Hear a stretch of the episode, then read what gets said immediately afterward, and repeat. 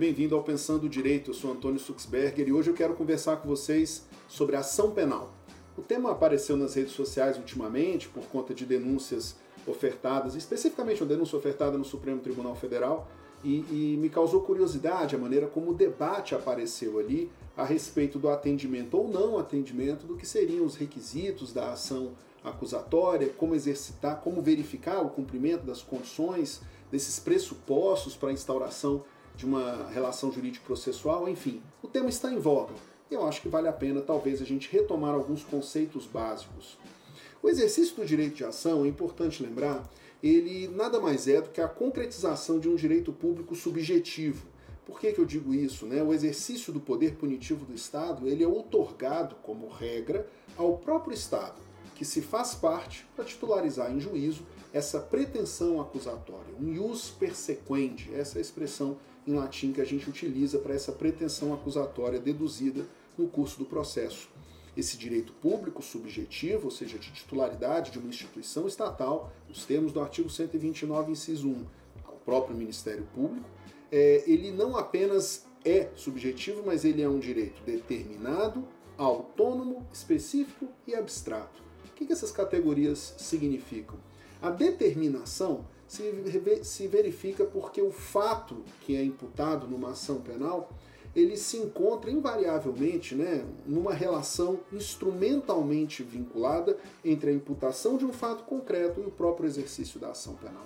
A ação penal ela guarda um nível de simplicidade muito grande, porque em última análise se trata da imputação de um fato a alguém, e essa imputação de fato guarda relevância jurídico-penal. Ainda é um exercício autônomo, porque esse exercício de direito ele não se confunde com a pretensão de direito material, o próprio poder punitivo do Estado que se pretende efetivar em juízo.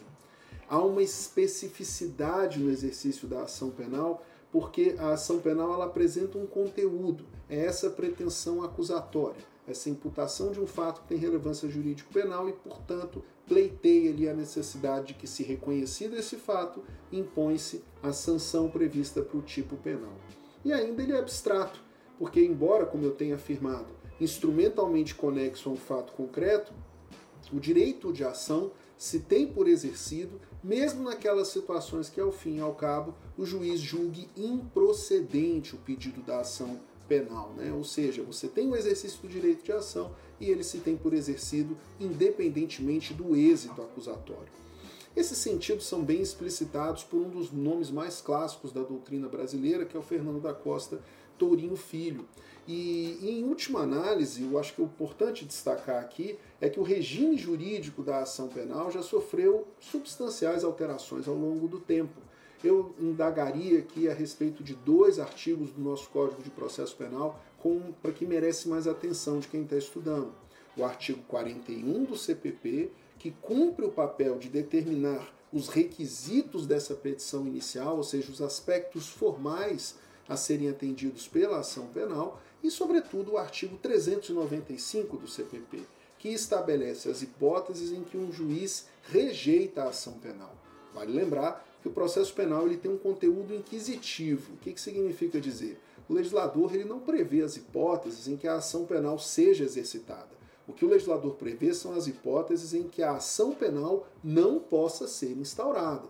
Porque essa ideia de inquisitividade que marca o processo penal é que coloca o processo penal informado por uma oficialidade que, por sua vez, faz movimentar todo o sistema de justiça criminal em prol, em movimento, numa dinâmica de realização do poder punitivo do Estado.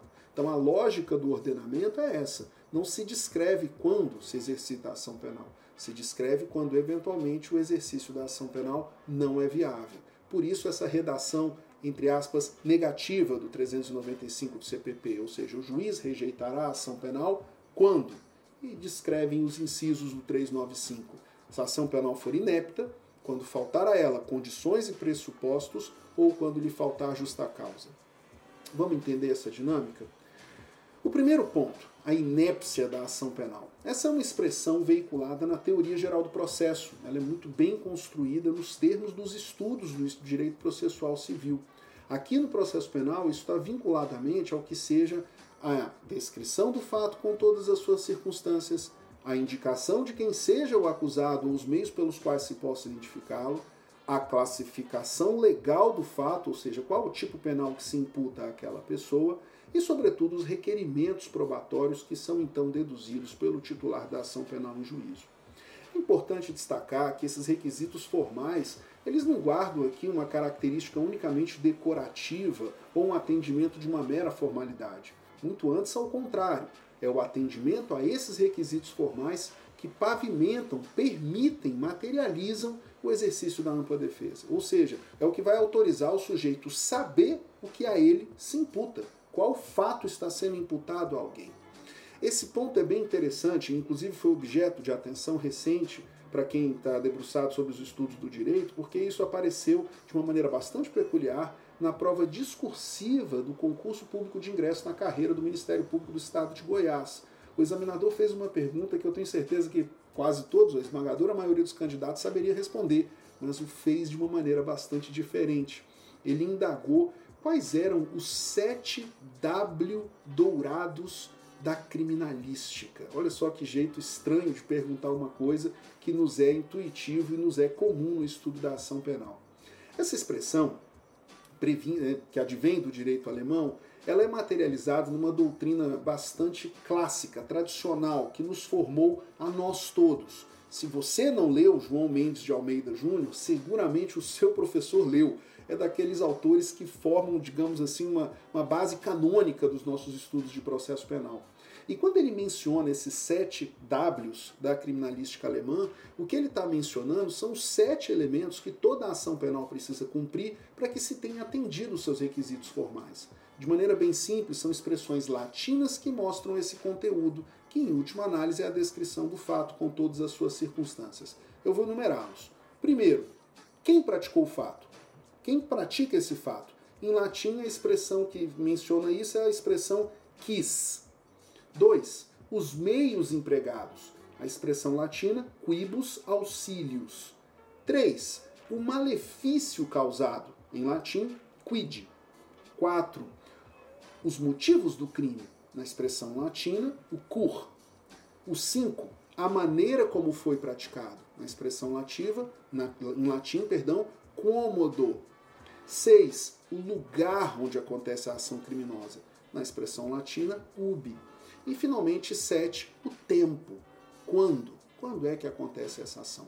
Vejam só que esses sete elementos a que se refere João Mendes de Almeida Júnior, e enfim, isso é reproduzido por esmagadora, se não todos os autores que escrevem sobre a ação penal de uma maneira geral, é, indicam o que sejam esse conteúdo de descrição do fato com todas as suas circunstâncias. É isso que pavimenta o exercício do direito de defesa.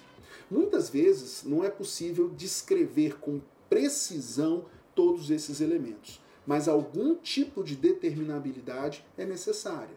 Então, por exemplo, se não, consegue, se não se consegue, por exemplo, precisar a data e o horário da ação criminosa, imagine vocês uma situação como um crime de receptação, que é permanente, ou seja, a sua consumação se protrai no tempo a depender da vontade do agente. Ou mesmo uma situação de guarda e posse de arma de fogo, ou mesmo outras ações em que não se consiga precisar no tempo quando ela tem início, é preciso minimamente que a peça acusatória traga balizas mínimas, se não do início da ação penal, quando ela se interrompe. E você deve estar se indagando, por que, que eu preciso dessa determinabilidade? Ora, quando menos, para autorizar o exercício da ampla defesa, do que, que o sujeito está se defendendo, quando mais, até mesmo para definir a punibilidade do fato. Como é que eu sei que esse fato eventualmente não está prescrito? Né? Então vejam vocês a importância que isso traz no que diz respeito ao atendimento desses requisitos. Os demais incisos do artigo 395 mencionam as condições para o exercício da ação penal, e isso aqui abrange não apenas o juízo de tipicidade ou possibilidade jurídica do pedido, a presença da punibilidade desse fato, a indicar aqui um interesse processual, mas igualmente a ausência de elementos impeditivos da instauração de uma relação jurídico-processual em juízo. Quando falamos de pressupostos para o desenvolvimento válido e regular do processo, é necessário que aquela ação penal não espelhe ou evidencie um juízo de litispendência ou coisa julgada, ou seja, uma ação penal repetida em relação a outra que está em curso, litispendência, ou alguma outra que já foi julgada, coisa julgada. E por fim, a justa causa. A justa causa é o momento em que o julgador verifica se aquela imputação guarda um mínimo de lastro na base empírica informada pela investigação preliminar que lastreia, antecede o exercício da ação penal. A justa causa é que evita justamente a instauração de uma persecução penal temerária. É a justa causa que evidencia, inclusive, o conteúdo garantidor de uma investigação preliminar, de maneira a permitir que uma acusação não seja um devaneio ou uma expressão absolutamente infundada por parte do titular do direito de ação. Entendidos esses requisitos, artigo 41, entendido o que é necessário para se instaurar uma persecução penal em juízo, os três incisos do artigo 395, essa compreensão da persecução penal e sua dinâmica acaba ficando um pouco mais clara. Siga acompanhando o canal, seguiremos depois com mais temas de interesse a nós todos que estamos preocupados com pensar direito. Até logo mais. Thank you.